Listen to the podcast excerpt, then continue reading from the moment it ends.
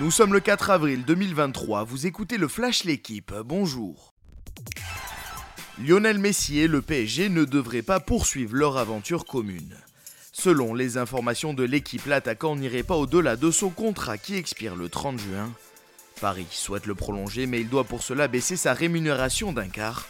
Pris en grippe par une partie de ses supporters, l'Argentin songerait à revenir au FC Barcelone. Mais le club catalan est pris dans l'affaire Negreira et pourrait ne pas participer à la C1 l'an prochain. Ils sont entraîneurs mais surtout amis et s'affrontent pour une place en finale de Coupe de France. Antoine Comboiré avec Nantes reçoit demain Laurent Blanc avec Lyon en demi-finale. Tenant du titre, les Nantais n'ont plus gagné depuis leur quart face à Lens. L'OL reste lui sur une victoire en L1 à Paris. Cette saison, les deux complices se sont quittés sur deux nuls en championnat, mais cette fois, il y aura bien un vainqueur qui ira au Stade de France. Premier succès cette saison pour Ethan Hayter à la Bastida. Le Britannique s'est imposé hier lors de la première étape du Tour du Pays Basque. Il devance au sprint Mauro Schmitt et Yona Berastouri. Le coureur d'Ineos Grenadier s'empare par la même occasion du maillot jaune de leader.